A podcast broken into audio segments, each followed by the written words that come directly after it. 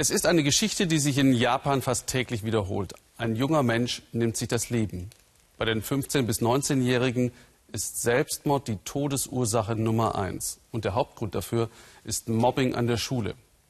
Der Druck in der japanischen Gesellschaft, Erfolg zu haben und zu funktionieren, ist riesig. So groß, dass einerseits gemobbt wird, wer nicht mithält, und andererseits Mobbing von Lehrern, Schulen und Behörden lange schlicht ignoriert wurde. Aus Angst, aus Scham. Torben Bürgers über Versuche gegenzuwirken und über verzweifelte Eltern. Yutaka Tanaka möchte nicht erkannt werden. Zu sitzt noch immer der Schmerz über den Tod seines Sohnes. Der damals 13-jährige Hiroki nahm sich 2011 das Leben. Er hielt die ständigen Hänseleien und Übergriffe seiner Mitschüler nicht mehr aus. Er wurde geschlagen und getreten, sein Gesicht beschmiert, seine Lunchbox versteckt. Beim Schulfest wurde er an Händen und Füßen gefesselt, seine Schulbücher und sein Zeugnis zerrissen. Viele Mitschüler haben tatenlos zugesehen, aus Angst, selbst gemobbt zu werden, wenn sie eingreifen. Hier an seiner Schule wurde Hiroki das Leben offenbar zur Hölle gemacht. Der Vater ist davon überzeugt, dass die Lehrer tatenlos zusahen. Um ihre Karriere nicht zu gefährden, hätten sie das Mobbing systematisch verschwiegen. Die Schule bestreitet das bis heute. Bei einer Durchsuchung wurden jedoch Akten beschlagnahmt, aus denen hervorgeht, dass es sehr wohl Hinweise auf Mobbing gab. Lehrer zu sein gilt in Japan als heiliger Beruf. Dabei sind sie nichts als normale Angestellte. Sie lehnen jede Verantwortung ab. Deshalb bleibt oft ungeklärt, ob sich ein Kind wegen Mobbings das Leben genommen hat oder aus einem anderen Grund. Da wird so getan, als ob nichts gewesen wäre. Der Selbstmord des 13-jährigen Hiroki hat seine Heimatstadt Otsu aufgerüttelt.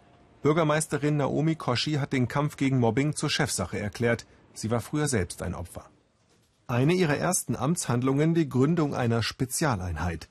Sie steht Eltern zur Seite, die in der Schule nicht ernst genommen werden und bietet Schülern anonyme Hilfe per Telefonhotline. Mobbing ist für viele Japaner noch immer ein Tabuthema. Mobbing wird oft aus falsch verstandener Rücksicht geheim gehalten, um Kinder, die Opfer geworden sind, nicht zu stigmatisieren. Das ist eine völlig falsche Wertvorstellung. Anpassung und Harmonie werden in Japan oft höher geschätzt als Vielfalt und Individualität. Schule ist kein Ort, wo selbstbewusste kreative Meinungen gefragt sind, sondern Geduld und Gruppenzwang. Wer auffällt, muss mit Konsequenzen rechnen. Oder wie es ein japanisches Sprichwort sagt, der Nagel, der hervorsteht, wird niedergehämmert. Das Resultat? Eine Kultur des Verdrängens. Nao Tsuruoka kennt das Gefühl, vor eine Mauer des Schweigens zu rennen. Der heute 18-Jährige musste die Schule wechseln, weil seine Eltern umzogen. Als Neuer wurde er von seinen Mitschülern jahrelang drangsaliert, bis er den Schulbesuch verweigerte und sich zu Hause einschloss. Hikikomori nennen das die Japaner.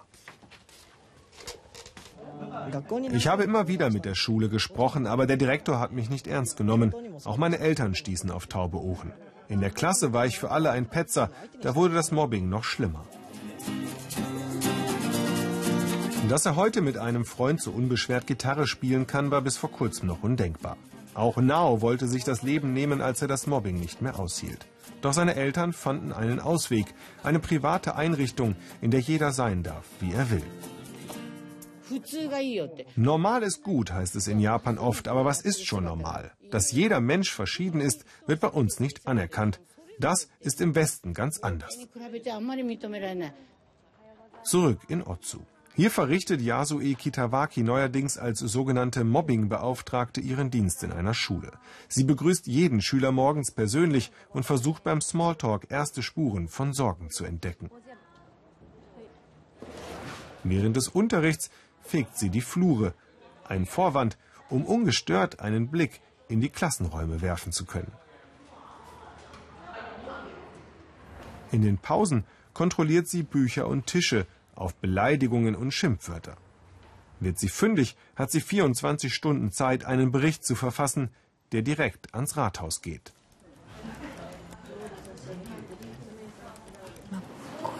Ich habe den Eindruck, dass durch die Einführung der Berichte das Bewusstsein der Lehrer für Mobbing stark gestiegen ist. Man beobachtet jetzt einfach strenger, ob es erste Zeichen für Mobbing gibt. Das System zeigt Wirkung. Die Zahl der festgestellten Mobbingfälle in Otsu ist sprunghaft gestiegen. Von früher 50 pro Jahr auf jetzt mehr als 1200. Die Dunkelziffer dürfte trotzdem noch darüber liegen. Viele Schüler haben nach wie vor Hemmungen, sich Erwachsenen anzuvertrauen. Wahrscheinlich wäre es am besten, zu seinen Eltern zu gehen, aber die machen sich dann vielleicht Sorgen und man will sie auf gar keinen Fall enttäuschen oder traurig machen.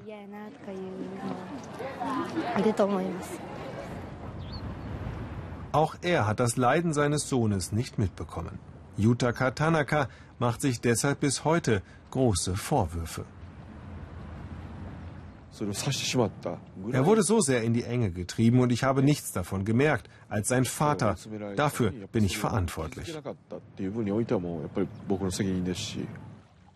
Auf eine Entschuldigung der Schule wartet der Vater bis heute vergeblich.